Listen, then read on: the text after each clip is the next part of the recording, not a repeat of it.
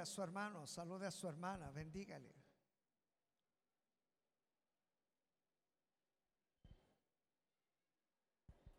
Aleluya.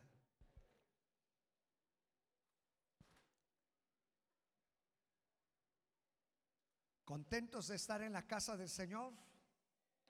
Amén.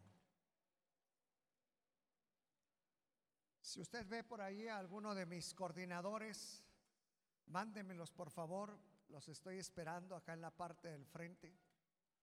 Si por ahí ve alguno de los coordinadores, dígale, creo que te hablan, te llaman. Aleluya. Bien, pues se nos fue el año, se acabó el año, porque dicen que después del 12 ya se acabó el año. Ya puras fiestas, puras posadas y se acaba el año. Así es de que estamos en la recta final del año y estamos en el mes 12, terminando ya prácticamente, hoy es el primero, ¿verdad? Ya hoy es primero. Así es de que ya estamos muy cercanos para la recta final de este, este año. Pero gracias a Dios, hermanos, que nuestras perspectivas, nuestra visión, nuestro trabajo, nuestra labor en el Señor, hermanos, no se detiene por el tiempo. Y vendrá un año más, hermanos, y seguiremos sirviendo al Señor de la misma manera. Y claro, ah, ya tenemos el nuevo eslogan para el próximo año. El próximo año lo llamaremos, hermanos, 2020, año aviva. Y hemos puesto como versículo lema, hermanos, lo que dice el profeta Abacub. El profeta Abacub oraba y le decía, Señor, aviva tu obra en medio de los tiempos. En medio de los tiempos, hazla conocer. Y el profeta hablaba de su pueblo que fuese avivado, que fuera avivada la obra del Señor. Y este año, hermanos, ese es nuestro anhelo, que el Señor avive su casa, que el Señor avive su obra, que el Señor siga, hermanos, haciendo y cumpliendo su propósito en nuestras vidas. Así es de que recuerde, 2020, año aviva. Así es como le vamos a llamar. Mande hermano. Es Abacub. ¿Quieren que se los diga de una vez? A ver, déjenme buscarlo. Alguno de mis hermanos coordinadores rápidos, si me lo buscan. 3.2, ahí está. Muy bien. Habacuc 3.2. Así es como oraba el profeta. Aviva tu obra en medio de los tiempos. En medio de los tiempos hazla conocer. Bien, pues entonces mis amados hermanos, como ya estamos para terminar el año y antes que se me vayan de vacaciones, porque yo sé que muchos ya están esperando estos días, hermanos, y para irse a sus lugares de origen, al pueblo, allá al estado natal. Pero antes de ello, hermanos, yo quiero hablarles y preparar nuestro corazón para el próximo año. Y les voy a invitar que abramos nuestra Biblia al segundo libro de los Reyes, capítulo 2. Segundo libro de los Reyes, capítulo 2. Segundo libro de los Reyes, capítulo 2.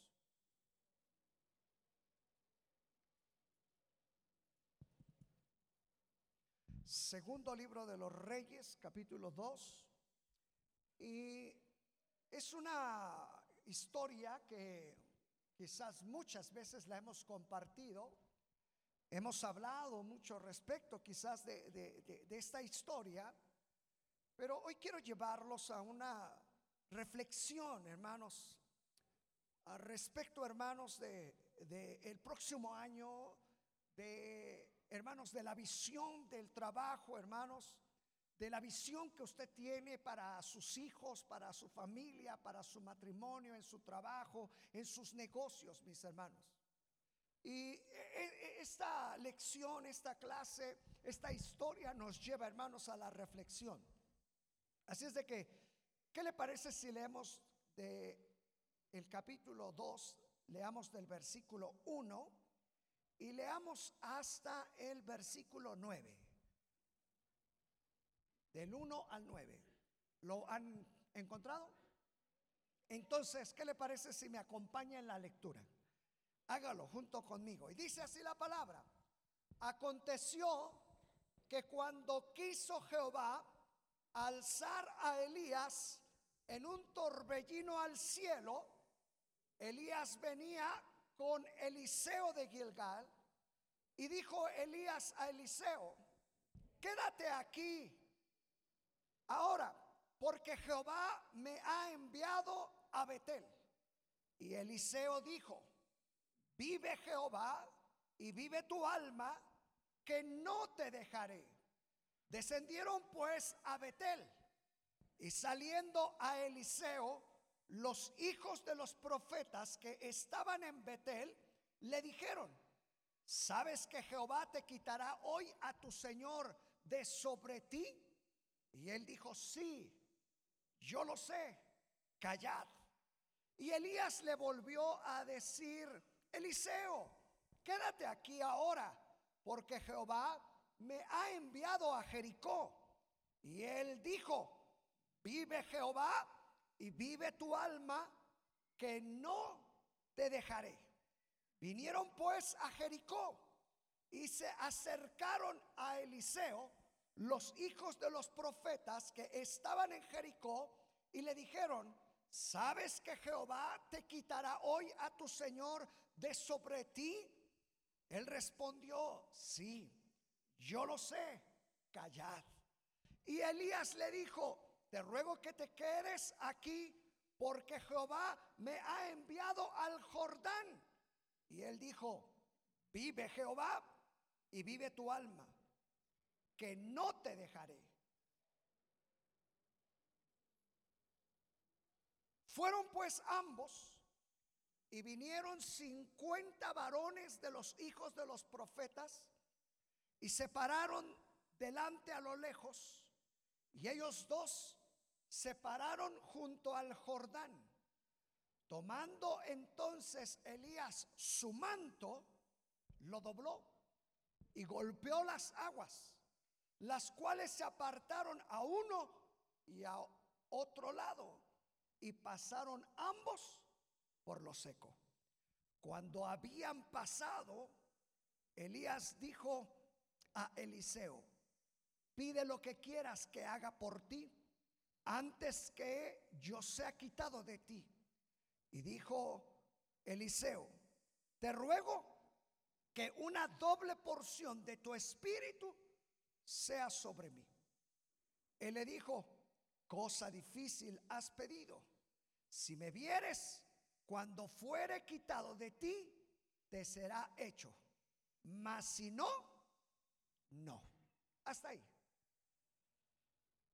Seguramente muchas ocasiones hemos leído esta escritura. Seguramente muchas ocasiones he escuchado muchas enseñanzas de esta escritura. Ah, yo no sé si usted nota algún detalle interesante de estos diez versículos. Yo quiero preguntarles, recuerden que me gusta preguntarles, si notan algún detalle interesante de estos diez versículos. A ver, yo quiero escucharlos comenzando aquí por los pastores, que son los buenos. ¿Cómo? Ah, bueno, después dice, dice la pastora que cuando le decían los hijos de los profetas a Eliseo, ¿sabes que hoy van a quitar de ti a tu Señor? Y él les decía, sí, pero calladitos. Como decimos acá en Naucalpan, calladitos se ven más bonitos. Así les decía. ¿Por qué, por qué les habrá dicho, ¿Por qué no les dijo, oigan, pues vamos a decirle, ¿no? Para que no se me vaya. ¿Por qué les habrá dicho, sí, cállense? Bueno, vamos a checarlo en un ratito a ver si podemos. ¿Qué más les gusta? ¿Qué detalles se encuentran de esta escritura? ¿Qué, qué Dios les muestra? Yo quiero escucharles. Ah, bueno, que lo que pidió Eliseo, ya lo hemos platicado en otra ocasión, que lo que pidió Eliseo fue una doble porción del espíritu que estaba en Elías. Ah, eh, quiero decirles, mis amados hermanos, que realmente el centro, oigan bien, el centro de estos 10 versículos, hermano, tiene que ver precisamente con esto, con el anhelo que tenía Eliseo, ese nuevo profeta, el anhelo que, que tenía por desear ver esa bendición, esa doble porción de ese espíritu que tenía Elías. Y creo que una ocasión se los enseñé. Porque yo he escuchado que malinterpretan este versículo y muchos dicen que pidió una doble porción del Espíritu Santo. No, no, él no pidió una doble porción del Espíritu Santo. Él lo que pidió es una doble porción del Espíritu que había en Elías. O yo se los traduje en aquella ocasión y les dije, lo que él estaba pidiendo, él estaba diciendo, si él es tremendo, yo quiero ser el doble de tremendo. Si Él es ganador de almas, yo quiero ser lo doble que Él. Yo no sé si ustedes en algún momento han visualizado a alguien y dicen, ay, yo como quisiera ser como Él. Pero nada más nos quedamos en el quisiera. Eso es lo que anhelamos. Yo quisiera ser como Él. Ay, yo quisiera danzar como ella. Yo quisiera brincar como estos muchachos. Yo quisiera tocar, pero nada más anhelas. ¿Sabe que este Eliseo, él se fue a lo grande? Por eso, inclusive el profeta le dice, cosa difícil estás pidiendo, ¿eh? No estás pidiendo cualquier cosa. Y él le dijo, una doble porción de tu espíritu, de eso que tú eres, de eso que tú manifiestas, de eso que tú traes dentro. Yo quiero lo doble. Oiga, este hombre no se conformaba. A, mí me gusta mucho la historia de Eliseo, porque se acuerdan que en la otra ocasión cuando hablamos del manto, les platicaba cómo Elías iba pasando en el campo y nada más le echó su manto y con eso. Aquel joven dijo, déjame ir a dejar a mis padres, eh, déjame despedirme y ¿a dónde vamos? ¿Qué, ¿Qué más vamos a hacer? ¿A dónde sigue? Oiga, este hombre era un hombre entendido. Oiga, esto que le voy a decir, Eliseo, cuando él deja todo y comienza a ver, hermano, lo que eh, hacía la función de este profeta, él dijo, yo quiero lo doble de él. Yo no me voy a conformar de lo que he dejado, yo no me voy a conformar simplemente con ser un seguidor. Oiga, esto es una enseñanza, hermano. Porque a veces nos conformamos simplemente, bueno, es que ya dejé, es que ya... Sí, hermano, pero hacia adelante, ¿qué es lo que anhelas? Y este hombre se fue, hermanos, a lo grande. No, no sé, los jóvenes han de saber cómo se dice esa palabra cuando, a ver si es la palabra osado, cuando como que uno manifiesta así como que cierto, cierta, este, ¿qué? Cierto atrevimiento en las cosas. Bueno, a veces hay que ser osados en la vida. Y este hombre, este joven, osado. Él dijo, yo no me voy a conformar con haber dejado a 12 yuntas de bueyes. Hace unos días fuimos a predicar a Tlaxcala, me acompañaron algunos hermanos que están por aquí y, íbamos por ahí por el campo y, al lado nuestro pasó un tractor y eh, uno de los que iba conmigo me dijo, mire pastor, ¿se acuerda de la predicación que nos compartió? Dice, este joven que iba conmigo me decía, se imagina, Eliseo llevaba 12 de estos, 12 tractores, ¿cómo los manejaba? ¿Quién sabe? Por algo era osado ese joven. Por algo los pasé a estos jóvenes aquí y yo sé que algunos se resisten. Ay, no, yo aquí déjeme. Desde acá atrás canto también. Pero sabe, de repente hay que ser osados. Yo dije, voy a ver qué hacen. Porque hoy como estaban en bola, pero qué bendición ver que los de allá de verde con negro, que no los vean, no los vean. Pero los de verde allá con negro, mire, ellos dijeron, pues aquí sigue también la fiesta. Y las chicas por acá, un gritotote que dan. Eso es ser osado. Y este joven, él dijo, yo quiero lo doble. Oiga bien, sabe que él aprendió a mantener una visión y él dijo, no me voy a detener hasta haber conseguido el anhelo de mi corazón. Eso es visión, hermano. Que nada te detenga en lo que Dios ha puesto sobre de tu vida para llevar a cabo. Que nada te detenga. ¿Qué estás anhelando? ¿Qué es lo que estás realizando? ¿Cuáles son tus planes? ¿Cuáles son tus metas? En el servicio a Dios, en la casa de Dios, en el liderazgo, en el ministerio que Dios te ha dado. ¿Cuál es la visión que tienes? Si tú no eres osado, toda la vida te vas a conformar. Yo simplemente cuando leo a Eliseo, yo no veo un joven conforme, yo no veo un ministerio conforme, yo no veo un hombre conforme con lo que tenía y con lo que había dejado. Él dijo, yo quiero más, si voy a seguirle, sé qué es lo que quiero. Hermano, y eso es parte de la visión. ¿Sabe? Yo le he llamado, todavía no termino, más bien ni comienzo, estamos platicando nada más. Pero le he puesto por tema a, esta, este mensaje. Hoy sí, de plano, discúlpenme, pero los que saben de homilética van a decir, hoy sí le falló el pastor hasta el título. Sí, disculpen, pero no pude ponerle más corto el título. Le tuve que poner áreas que debo de cuidar para mantenerme en la visión. Ya, repruébenme, porque de repente los que saben de homilía, eh, ¿cuántas fueron? Más de nueve. Áreas que debo de cuidar para mantenerme en la visión. A ver, dígalo usted. Áreas que debo de mantener para mantener... Ah, no, no, no, no fue así. Áreas que debo de cuidar para mantenerme en la visión. Otra vez. Áreas que debo de cuidar para mantenerme en la visión. Oiga esto.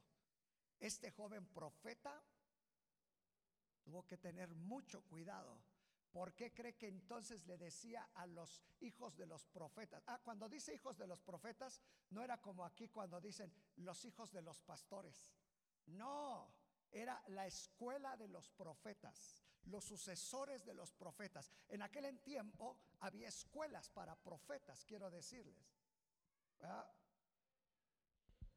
¿No les gustaría asistir a una escuela para profetas? ¿Sí? ¿No los, ¿Cuántos quisieran? Que conste, e, el profeta que vino quiere hacer una escuela para profetas aquí.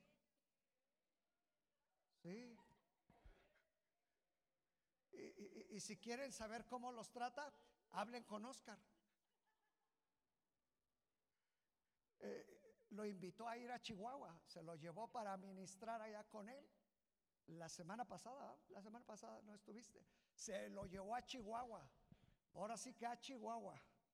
Se lo llevó y pregúntenle si quieren ser profetas. Que les platique para que los desanime, dice la hermana. Bueno, en algún momento. Pero eh, eh, eh, había escuela para profetas. Y estos profetas, cuando vieron lo que estaba sucediendo, salieron y le dijeron, oye, ¿sabes?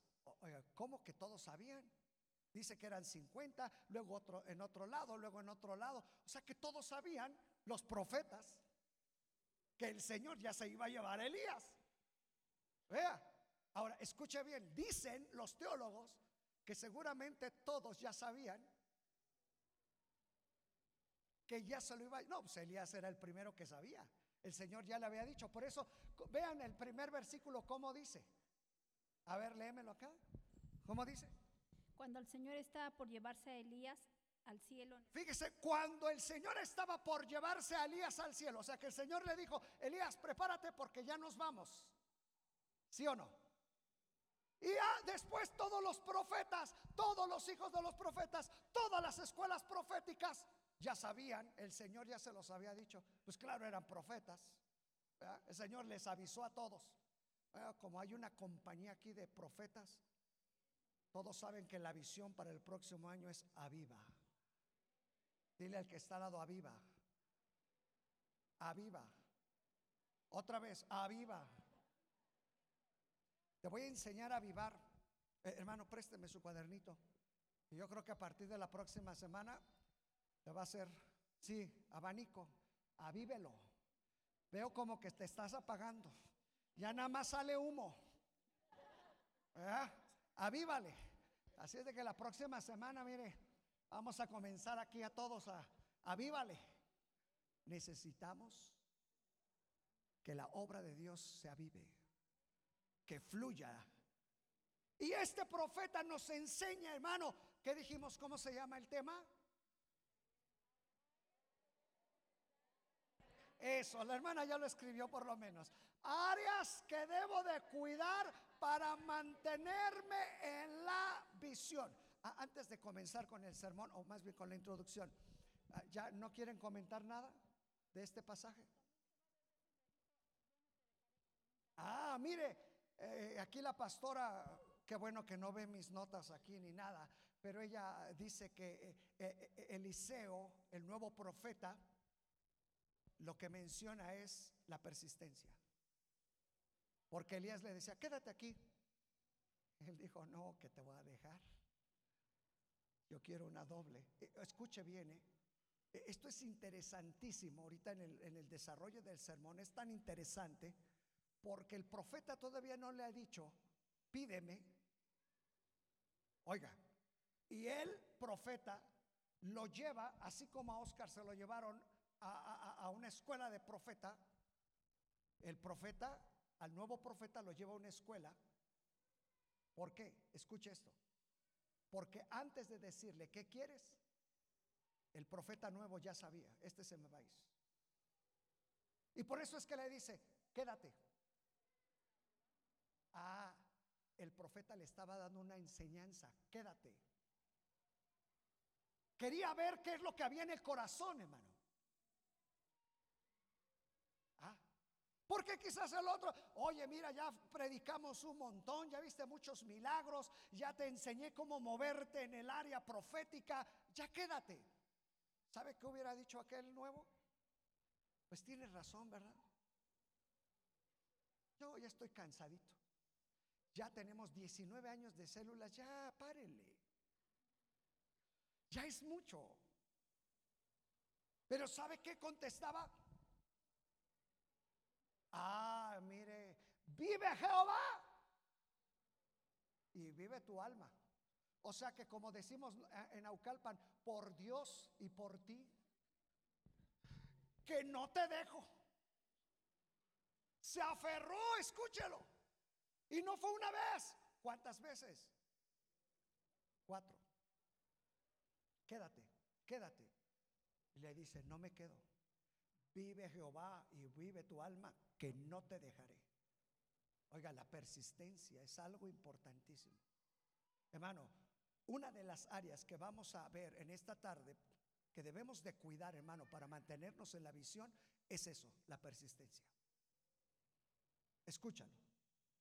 Por eso qué bueno que la escritura dice, el que toca se le abre, el que pide recibe, ¿sí o no, hermano? El que toca se le va a abrir, hermano. Claro, porque, ¿saben? Necesitamos aprender a persistir, hermano. No es a la primera, escúchalo. Hay que tocar y tocar y tocar hasta que se abre. Y este hombre aprendió eso, hermano, la persistencia.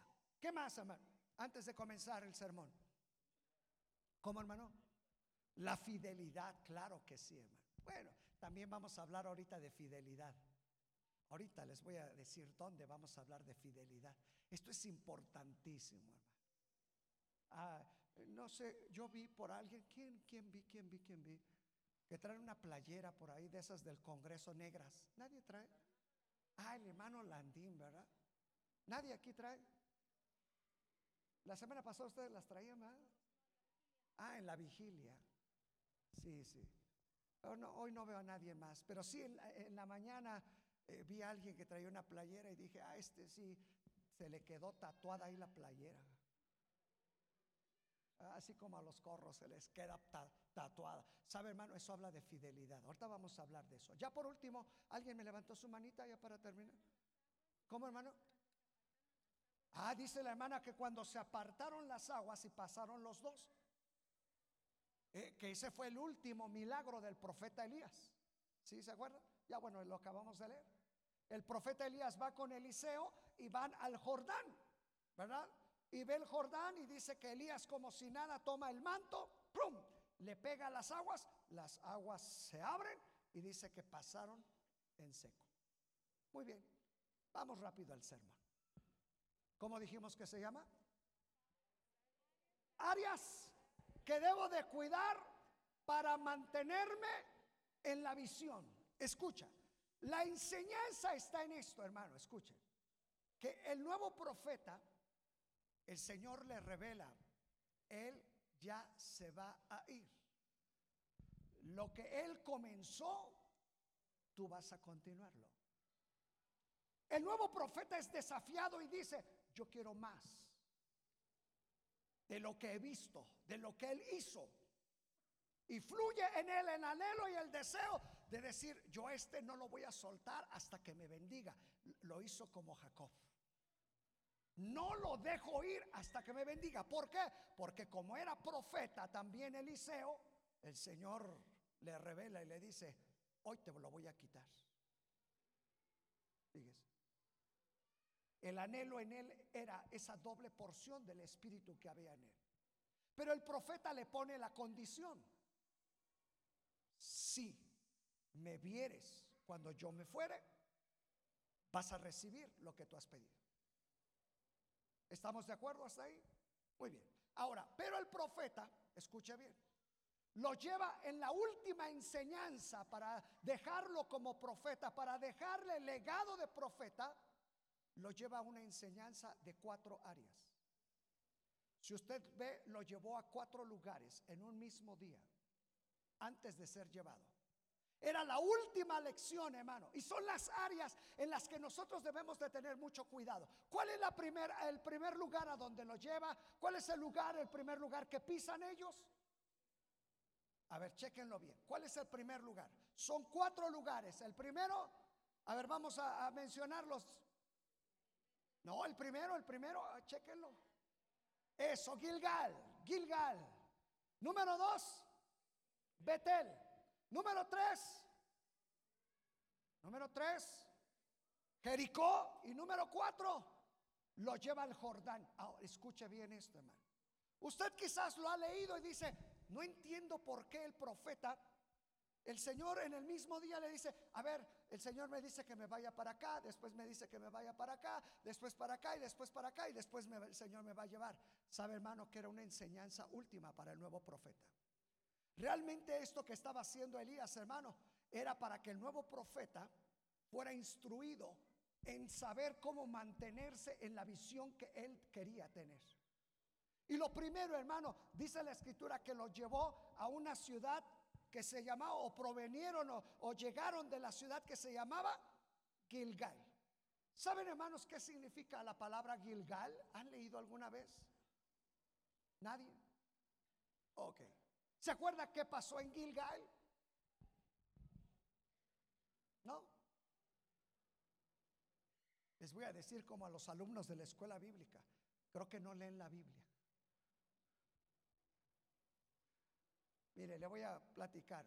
Gilgal, hermanos, significa círculo de piedras. Círculo de piedras.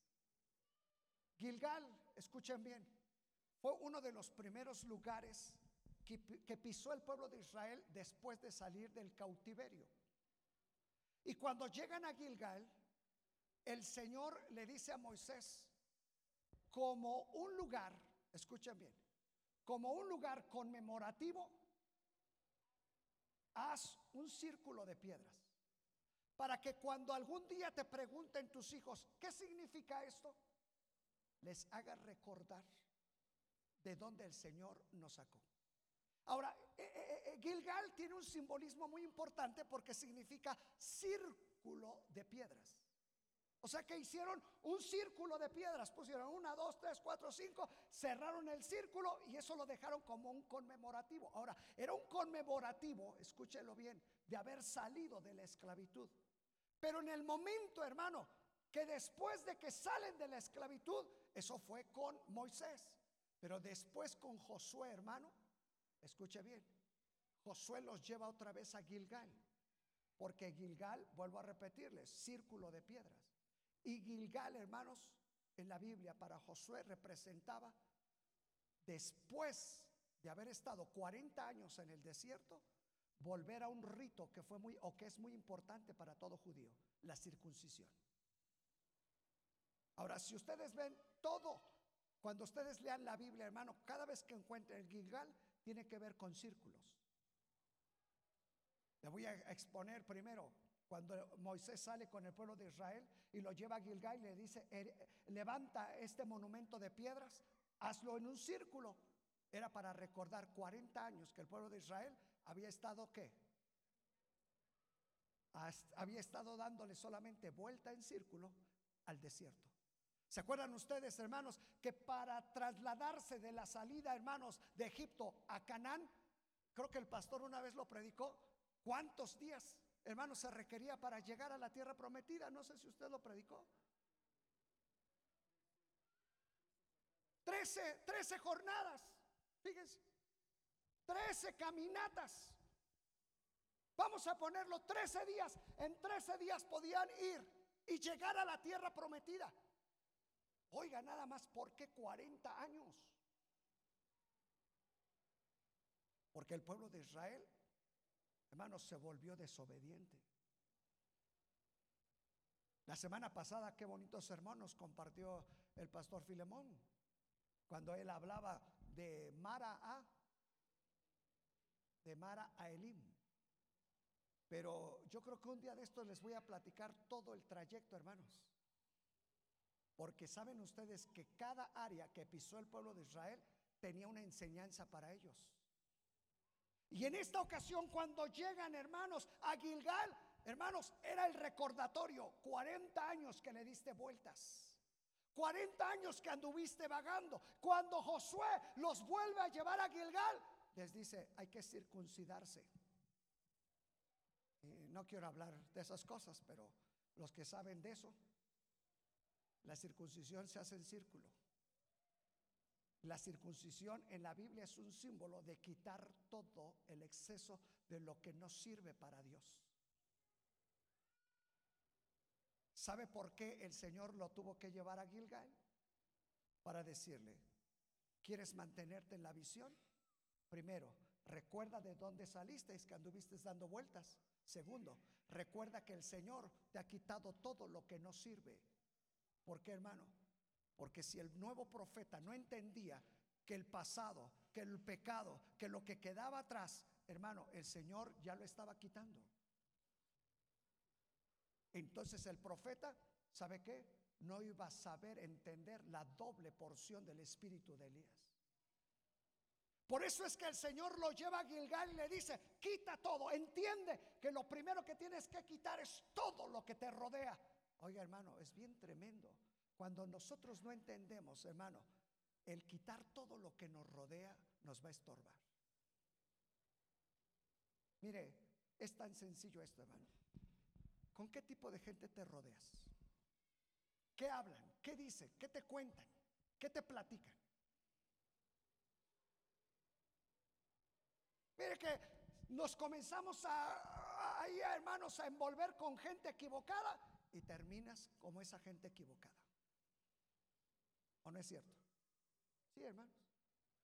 Ah, yo de repente, eh, eh, de repente no me gusta ver eh, el, el famoso Facebook.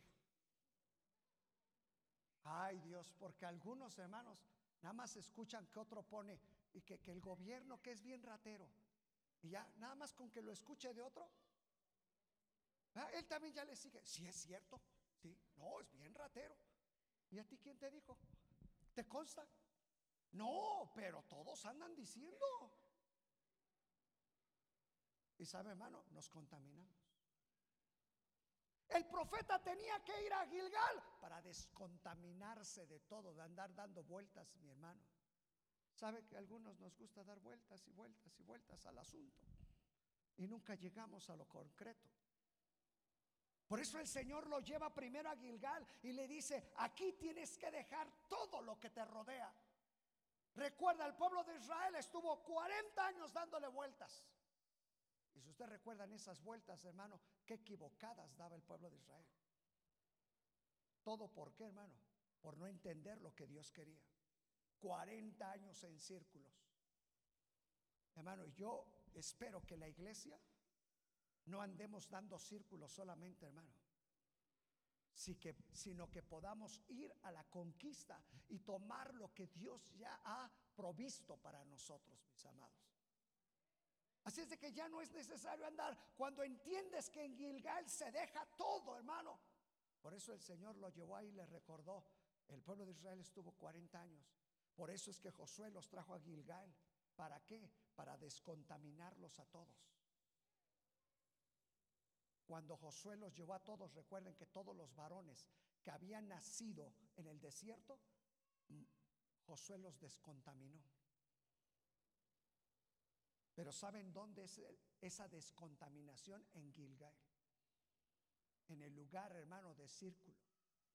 Para que dejemos de dar vueltas y vueltas, hermano. ¿Cuántas veces yo voy a, y yo quiero, como lo que mencionábamos, y yo algún día voy a llegar, algún día voy a hacer, algún día voy a tener, pero nada más es algún día. ¿Por qué, hermano? Porque damos vueltas y vueltas al asunto.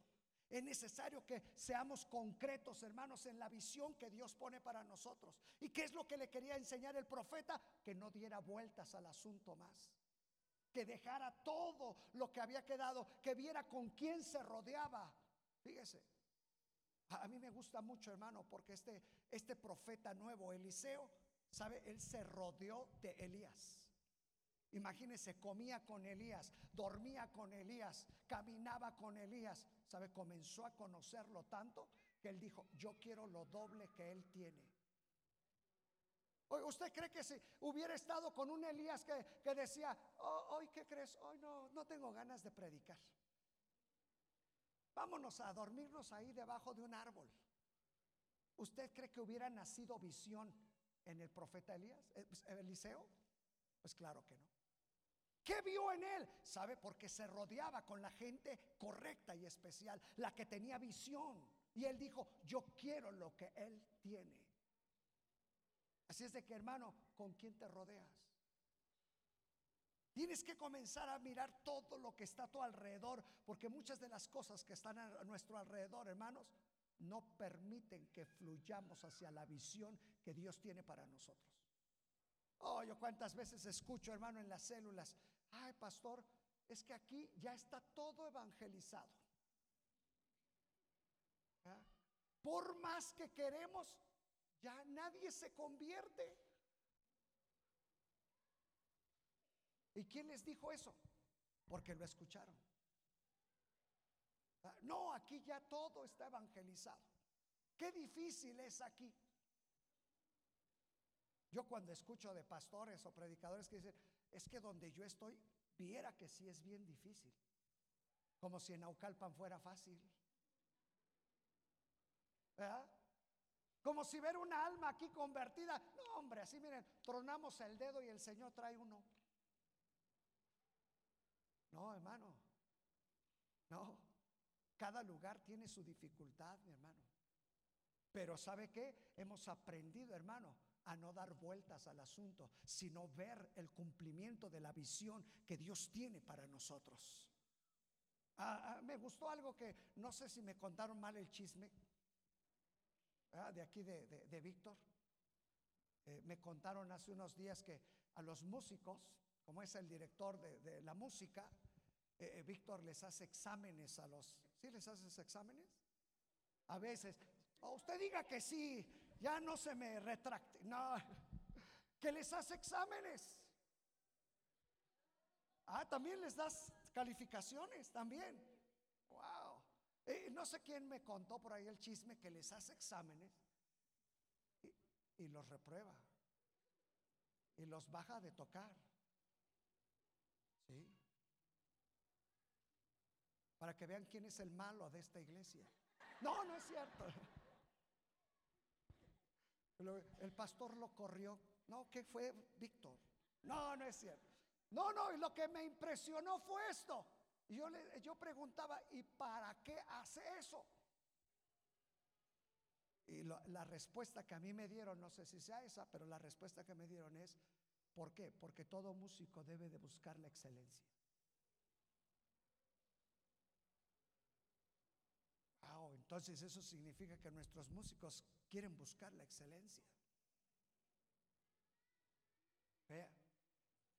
Y que hay que romper con esas barreras de que, ay, pues eh, yo he escuchado tantas veces, hermanos. Vea. ¿Qué pasa a cantar? Pues, pero no sabe cantar, pero es para la gloria de Dios. ¿Vea? Pues que toque, pero toca mal. Pero sí, pero es para la gloria de Dios. Es una incongruencia, porque si es para la gloria de Dios, entonces no puede hacerlo cualquiera. Ah, Yo les decía en la vigilia, hermanos, cuando leímos el Salmo 84, les platicaba en la vigilia a los que estuvieron y les decía, si ustedes leen el título, menciona, esta es una alabanza que lo canta el director principal. O sea, que no lo cantaba cualquiera. Este solamente lo cantaba Pepe Caballero. El Salmo 84. Él- Es que él sí estuvo, por eso no les hablo de los otros. Él sí estuvo acá. Y decía al músico principal. Y después del músico principal, abajito decía el tono. Oiga, hasta en la Biblia, músico principal y el tono en el que se debería de cantar. Entonces es porque en el templo existía una excelencia.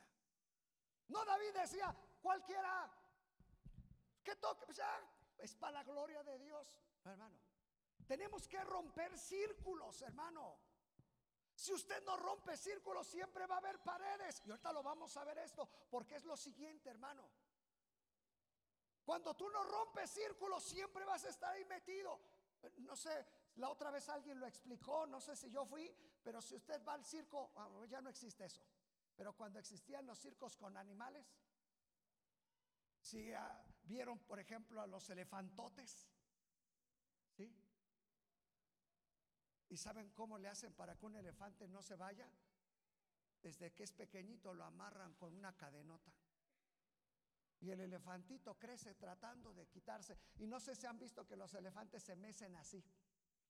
¿Saben por qué? Porque se les quedó en su cabecita lo que hacían desde que sentían esa cadena, que querían soltarla. Por eso hacen esto. Se quedaron en ese círculo. Y ya cuando crecen, ya no se mueven, nada más se balancean. ¿Por qué? Porque en su mente ya se les quedó la cadena que estaba alrededor de ellos. Y hay muchos cristianos, muchos, hermano, en nuestra vida, en todo lo que hacemos, hermano, que solamente son círculos y tienes que romperlos. Qué bueno que en la Biblia el Señor habla de romper coyundas y ataduras y cadenas, mi hermano. Porque el Señor quiere que rompamos esas ataduras, esas cadenas que no te dejan ver y mantener la visión que Dios tiene para ti. Porque yo espero que todos los que ministran en cualquiera, yo le pedí a, nuestro hermano que está encargado, hermanos, de todas las áreas, que él ve todas las áreas de, los ministerios, hermanos, cuándo faltan, cuándo no faltan, cuándo si vienen, cuándo no vienen.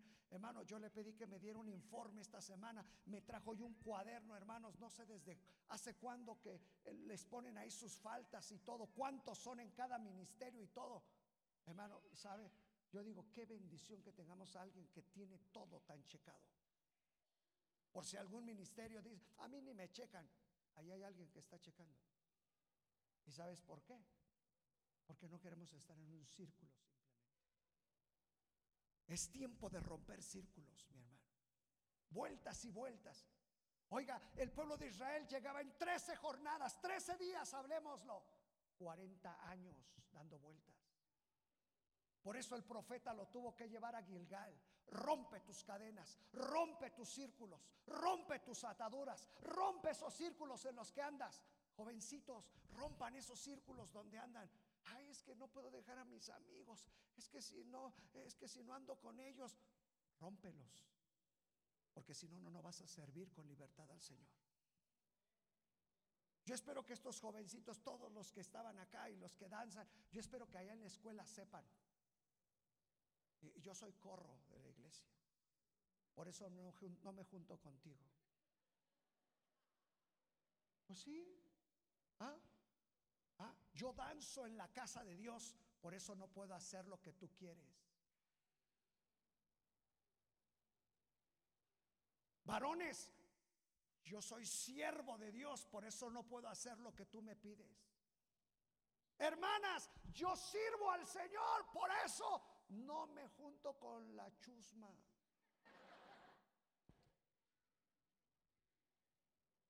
¿O no es cierto? Sí, hermano. ¿Sabe que eso fue lo que le dijo el profeta? Vamos a Gilgal primero, porque tienes que dejar todo lo que te ate. Vas a ser alguien con una doble porción de mi espíritu. Tienes que dejar todas tus ataduras. Así es de que hoy en esta tarde vamos a dejar aquí muchas ataduras. Yo no sé cuántas traemos aquí en el cuello, pero las vamos a tener que dejar acá. Y Señor, no necesito esta atadura. No necesito esta cadena, no necesito andar dándole vueltas y vueltas al asunto. Sé que Dios me llamó, sé que Dios tiene un propósito, sé que Dios está haciendo algo en mí, tengo que seguir. Número dos, rápidamente. Después de Gilgal, ¿a dónde el Señor lo llevó?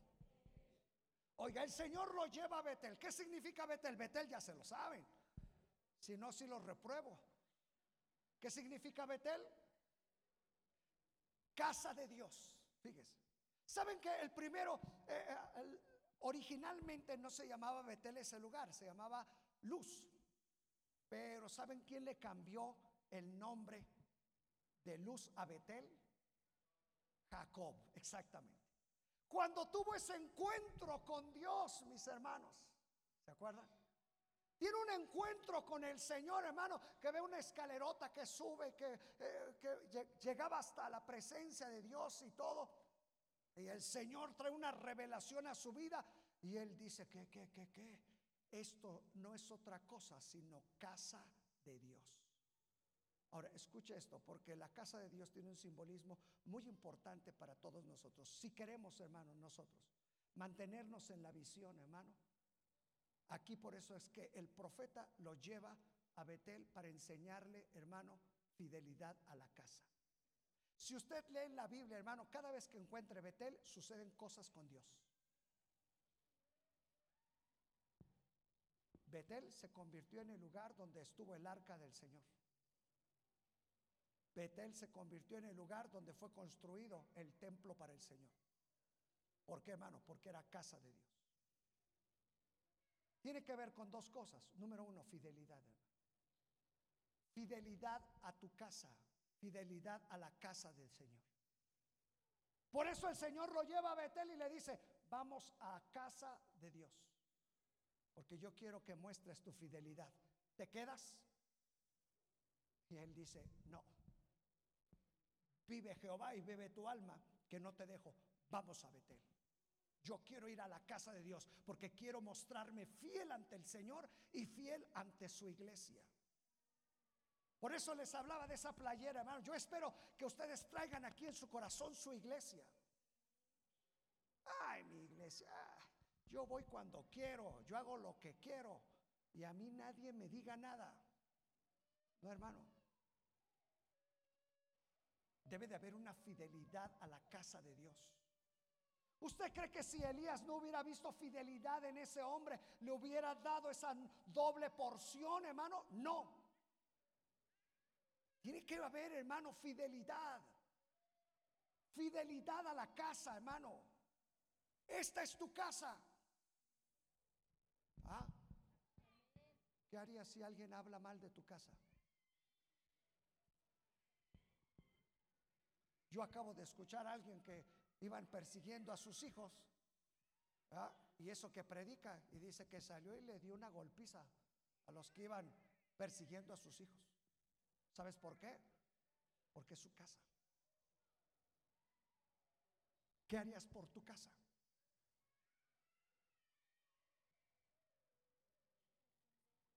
Silencio. Ah. Tiene que haber fidelidad por esta casa. Por eso yo siempre les digo, hermanos, de broma en broma, pero es la verdad. Si usted es de, este- de esta casa, si usted es de esta casa, ¿eh? A ver, no, no me, no les oi- oigo bien. Si usted es de esta casa, no, así no se contesta. A ver, dígales, hermana, ¿cómo es? Eso. Si usted es desde esta casa, aplástese en esta casa.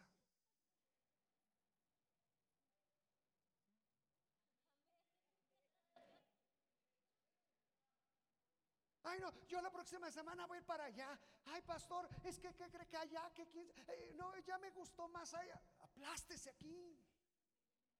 El Señor lo trajo a su casa. Aquí quédese. Y no porque yo lo quiera tener aquí, porque debe de haber fidelidad a su casa. Por eso el Señor le dice, vamos a Betel, vamos a casa de Dios. Y aquel dice, yo no te dejo, vamos a casa de Dios. ¿Sabe qué quería ver el profeta? Fidelidad. Hermano, y el Señor requiere fidelidad hacia su casa. Escúchelo. No es al nombre centro de fe, no, no, hermano, es a su casa. Y que en usted haya esa fidelidad, es mi casa y defiendo mi casa. Y le hablo en todos los aspectos, hermano. Cuando ve una silla tirada, levántela porque es su casa. Cuando vea una basura ahí, levántela porque es su casa. Cuando ve a alguien que está eh, rayando una pared, diga, eh, cuidado, es mi casa. Y a mí me cuesta el mantenimiento. Sí, mi- mire, ay hermano, ni modo, te voy a exhibir aquí. Oh, de verdad, mire, pon- ponte de pie, hermano, para que te conozcan. Mire, La semana pasada este hermano me dijo, ya hermano, ya, con eso. La semana pasada el hermano, ¿sabe qué me dijo? E- Él trabaja, hermanos, limpiando vidrios y todo, pero de edificios, de esos gigantes. Yo no sé cómo se cuelga, hermanos, aquí no tenemos dónde colgarnos, pero él se cuelga. Y de esos edificios enormes. Me dijo la semana pasada, ¿sabe qué, pastor? A mitad de semana voy a venir porque quiero desmanchar todos los cristales del frente del templo y la cruz la voy a limpiar con un producto especial. Yo dije, va a ver si viene. No, no es cierto. No, no, él promete y vino. Vino el miércoles, hermano. Lo vi ayer, ayer lo vi hoy. ¿O cuándo lo vi? ¿El viernes? ¿Cuándo? El miércoles. Ah, el miércoles lo vi. Y lo primero que, que- le pregunté, hermano, cuando lo vi, lo primero que le pregunté, hermano, ¿cuánto nos va a costar lo que hizo? ¿Cuánto le vamos a pagar? Y él me dijo, no, pastor, esta es mi casa. ¿Y sabe qué fue lo que más me llenó mi corazón? Me mostró sus manos quemadas por el ácido, negras quemadas por el ácido. Pero es su casa.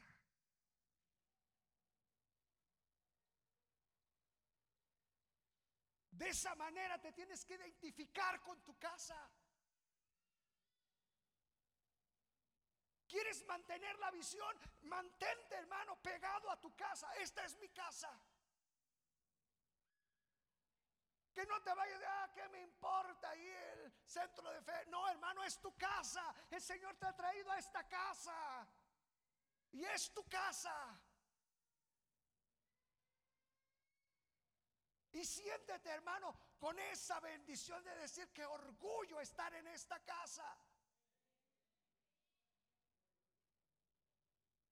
Porque si no te sientes así, no te vas a mantener en la visión. Vas a decir a mí que me importa. Por eso yo siempre les invité a, las zonas ah, en estos tiempos, vengan para que nos ayuden al aseo y todos los días, domingos y sábados. Yo les decía para que sientan que es esta casa. Porque cuando comienzan a lavar desde allá arriba el domingo y terminan a las 7, 8 de la noche, dicen, ay, sí que cuesta la casa. Ah. Y si usted supiera, hermano, todas las cosas de la casa, hermano, mire que no es por levantarnos aquí el cuello, pero sí, también es cierto. Todos los pastores que vienen se van diciendo de nosotros, qué limpia casa tienen aquí. Qué baños tan bonitos. ¿Sabe, hermano, que en todos los centros de fe, y me voy a atrever a decirlo así, no existen baños como los que tenemos? Limpios. No estoy hablando de bonitos, de limpios. Vea qué bueno, qué bonito es ver así, hermanos, la casa.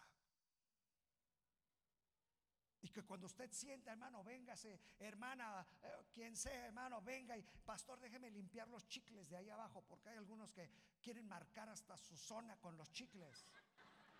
No es por otra cosa, nada más marcar su zona. Todos los de color rosa que vean ahí son de las 7. Los rojos son de las 5. Los de la 3 ponen sus chicles amarillos. No, yo, yo ya, ya entendí que no es, no es por mala educación, no, es para marcar la zona. Tanto aman la iglesia.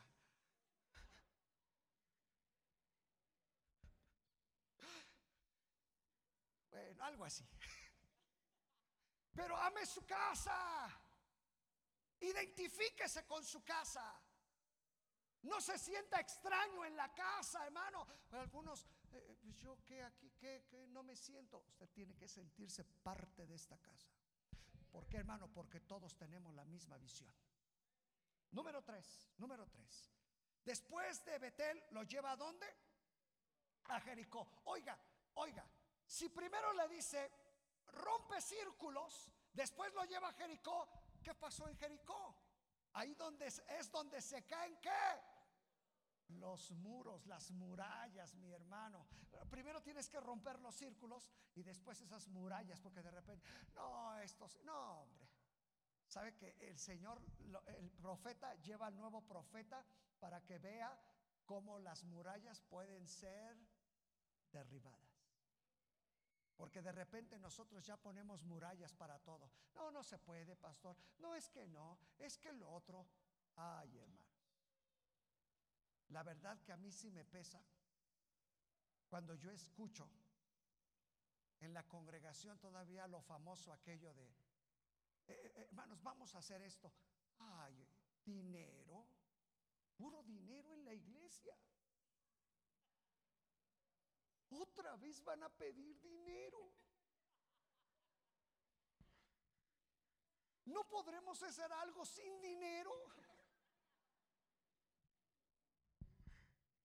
¿Sabe, hermano? Son muros que se levantan. ¿Por qué, hermano? Porque mire, la mayoría de los que estamos aquí, cuando era la fiesta del 12, ¿ah? que ya viene, ¿ah? Oh, yo pago el mariachi, yo pago eh, la morena, yo adorno toda la cuadra. ¿ah? ¿No lo hacían?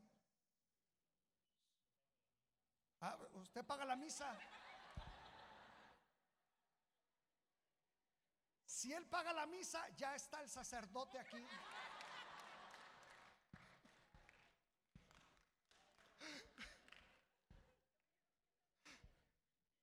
¿Verdad ahora? ¿Qué, para la iglesia? ¿La iglesia? No, mi hermano.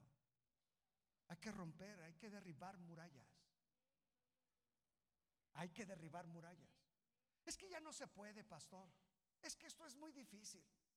Eh, nos vamos a ir a la marcha. Otra vez.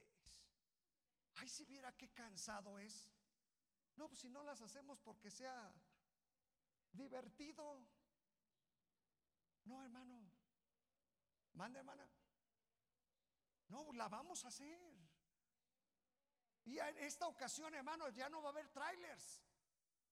Porque muchos, ay, ya con que vaya mi trailer, yo ya llego allá. No, hermano, ahora queremos que todos vayamos caminando. ¿Qué le parece? Ah, que estoy malito, no hay problema, consígase una camilla, silla de ruedas, ¿eh? la ambulancia que vaya. Sí, hermano. Pero sabe que el Señor lo lleva, el profeta lo lleva y dice, aquí está Jericó. ¿Qué vas a hacer con Jericó? Tienes que ver que las murallas, imagínese hermano, Porque después vamos a ver que cuando le lleva al Jordán, mire, como si nada el profeta Elías, como si nada. E- Él no dijo, oh, como aquella ocasión que oró para que este pueblo sepa que tú eres Jehová. No, hermano, cuando llega al Jordán, solamente agarra su manto, ¡pum! le pega las aguas y no le dijo, vamos a ver si sucede un milagro, ¿eh? No cuestionó. Simplemente actuó. ¿Sabe por qué, hermano? Porque las murallas ya se habían caído. Aquel profeta creía, aquel profeta ya actuaba, aquel profeta ya estaba en la visión. Aquel profeta ya sentía la doble porción del Espíritu sobre de él. Pero las murallas tienen que caer. ¿Qué tienes que derribar, hermano? Ah, Esta cabecita, hermano, es tremenda con nosotros. Ay, cómo nos traiciona la cabeza. Yo traigo hermanos aquí metido desde hace como más de un año, hermano, metido en mi corazón. Y, no, busco la manera de cómo le digo, Señor, cómo explicarle a la iglesia. Y explicarme a mí. Porque a veces esta cabecita, cómo nos traiciona. No puedes. Ya se acabó. Ya no vas a hacer nada. Ya no se puede. Mira todo lo que te han hecho. Mira todo lo que te ha pasado. Y esta cabecita se nos levanta una muralla enorme, hermano. Pero no tenemos que actuar en nuestra cabecita. Por eso el profeta le dijo, no es con espada, no es con ejército, sino con mi Santo Espíritu, dice el Señor. Oye, qué bendición, hermano. ¿Cuáles son esas murallas, hermano?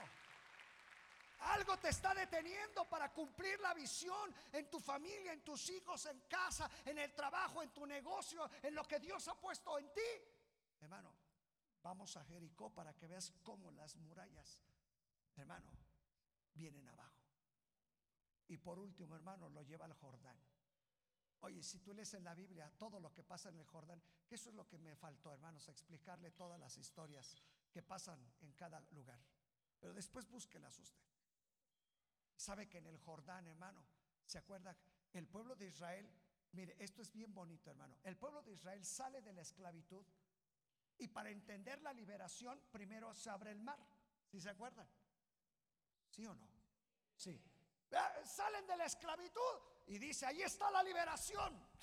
Y el mar se abre. Pero sabe que después, hermano, para la conquista, ¿qué se abrió? Se abrió el Jordán. Ya no fue el mar, porque el mar representa el pasado, la esclavitud, pero el Jordán representa la llenura del Espíritu Santo, el bautismo del Espíritu Santo. Jesús fue bautizado en el Jordán y saliendo del Jordán fue lleno del Espíritu Santo. Vean en la Biblia, hermano, y van a encontrar que todo aquel que pasó el Jordán fue bautizado en el Espíritu Santo. La última cosa que el profeta tenía que hacer es, primero, dijimos, número uno, Gilgal, los círculos. Dos, la fidelidad en la casa. Tres, los muros tienen que ser derribados. Y número cuatro, pasa por el bautismo. ¿Sabe, hermano, que el profeta cuando lleva al otro profeta, solamente deja caer, hermano, su manto, se abre el Jordán y pasan, hermano. Inmediatamente después, escucha esto, inmediatamente después que el Jordán se abre, que pasan por el Jordán, el profeta le dice, me voy hoy, ¿qué quieres que haga? ¿Por qué no se lo dijo al principio? ¿Por qué tenía que pasar el Jordán para decirle, me voy, ¿qué quieres? Porque no estaba preparado hasta que fuera lleno del Espíritu Santo. Y si hay algo que necesitamos, hermano, ser llenos del Espíritu Santo. Porque si no, hermano, no vas a fluir en la visión. Se te va a cansar, hermano, tu ánimo. Ay, puro danzar, yo ya me cansé. Y luego me ponen hasta atrás. ¿verdad? Y luego ese Víctor, ya se pasó con Víctor. Ah, puros exámenes y me sacan de la lista. Mande, hermana. Hay que perseverar, pero si eres lleno del Espíritu Santo, va a decir, no importa, el día que lo haga, lo hago para darle la gloria a Dios. ¿O no es cierto? Sí, hermano. ¿Cómo dijimos que se llamaba el sermón? Áreas que debo de cuidar para mantenerme en la visión. Cuatro áreas. Rompe círculos. Se fiel a la casa. Derriba todos los muros. Y pasa para el bautismo del Espíritu Santo. Nunca vas a carecer de visión cuando estas cosas estén en tu corazón. ¿Qué le parece si nos ponemos de pie? Ahora sí, músicos.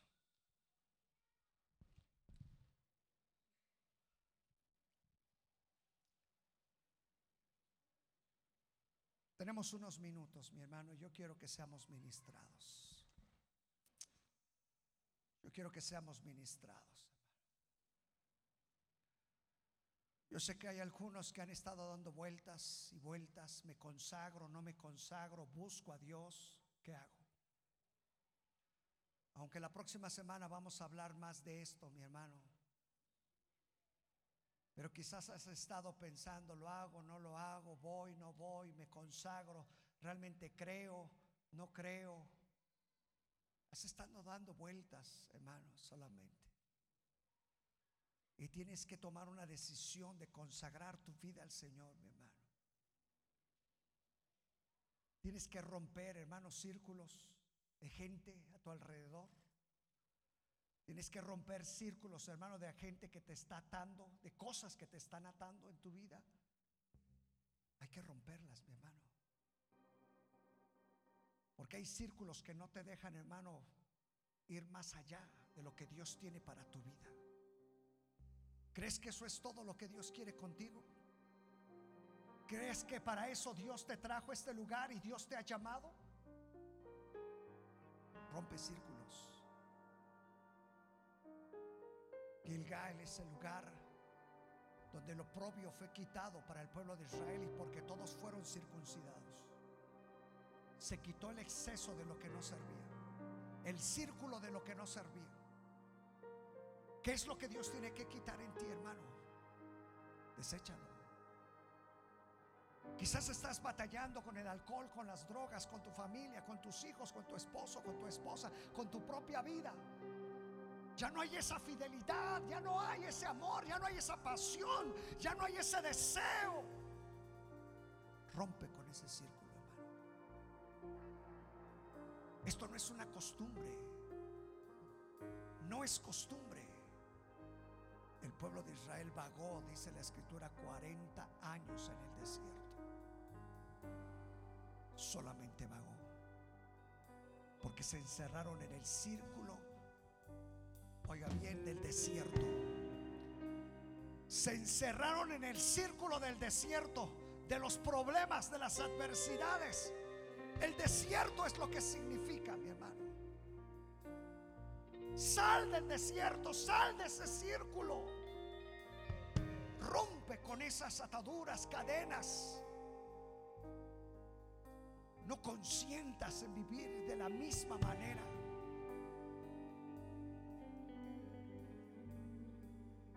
Ve a Betel, donde está la fidelidad a la casa. La fidelidad a Él, a su casa. Y dile, Señor, gracias por esta casa. Gracias por haberme traído a esta casa. Porque es donde tú cumplirás el propósito para mi vida. Pero ahí está Jericó. Donde se caen los muros. Donde se caen los muros. Muros que se han levantado. Muros que nos han dejado fuera, que no han permitido ver la gloria de Dios. Ver el cumplimiento de la multiplicación de su bendición, de su gloria. Dile, Señor, en las murallas sean derribadas. Porque no es con fuerza, no es con nuestra habilidad, es su Santo Espíritu. Y quizás por último tienes que pasar por el Jordán, tienes que ir al bautismo del Espíritu Santo, a su gloria, a su presencia es en nosotros. Ahí es donde el Señor quiere llevarte a fluir, al fluir, al fluir, al fluir, al fluir de su gloria, al fluir de su presencia. Y nunca, nunca vas a carecer de visión. Nunca, nunca vas a carecer de visión. Vas a poder ver lo que Dios tiene para tus hijos, para tu familia, para tu matrimonio, para tu trabajo, para tu negocio, para la obra, para el ministerio donde te ha puesto el Señor.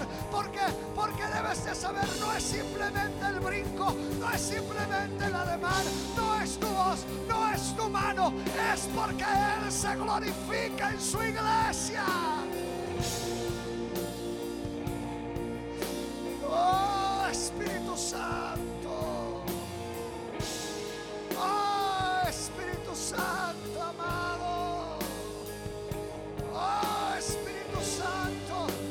Espíritu Santo. Fluye en tu iglesia. Queremos ser avivados. Queremos, queremos ver. Queremos ver tu obra avivada. Queremos que nuestras vidas sean avivadas. ¡Ah! ¡Ah, mi Señor! ¡Ah, mi Señor! ¡Aleluya! ¡Ah, mi Señor! ¡Sí! ¡Sí! ¡Decláralo! ¡Decláralo! ¡Decláralo! Ven, ven, ¡Oh! ya, la santo. Rompe círculos, rompe círculos, rompe círculos. Jóvenes, señoritas, varones, mujeres, rompe círculos, rómpelos, rómpelos. Asociate con los que tienen visión, asociate con los que sirven. tiene que adorar. Resucitan los muertos, se Ah, sanan enfermos. se rompen círculos. Se rompen círculos. Llenanos de ti, Espíritu Santo, Dile, soy fiel a tu casa. tu gloria. No me voy. Esperamos por No ti. me quedo fuera de la casa. No me quedo fuera de la casa. Espíritu Santo, ven. Oh, sí, Espíritu Santo.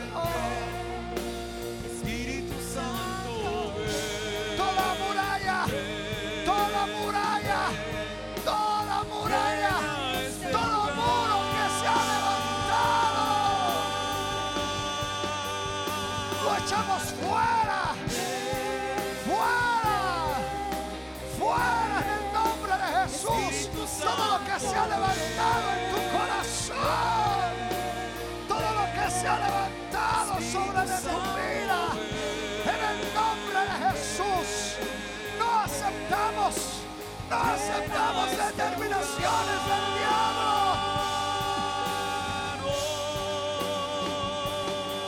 Vamos. Vamos como los muros se caen. Espíritu Santo,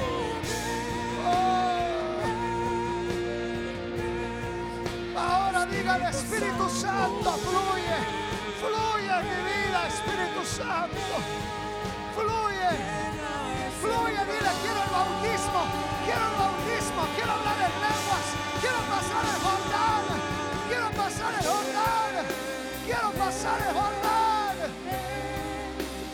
Oh,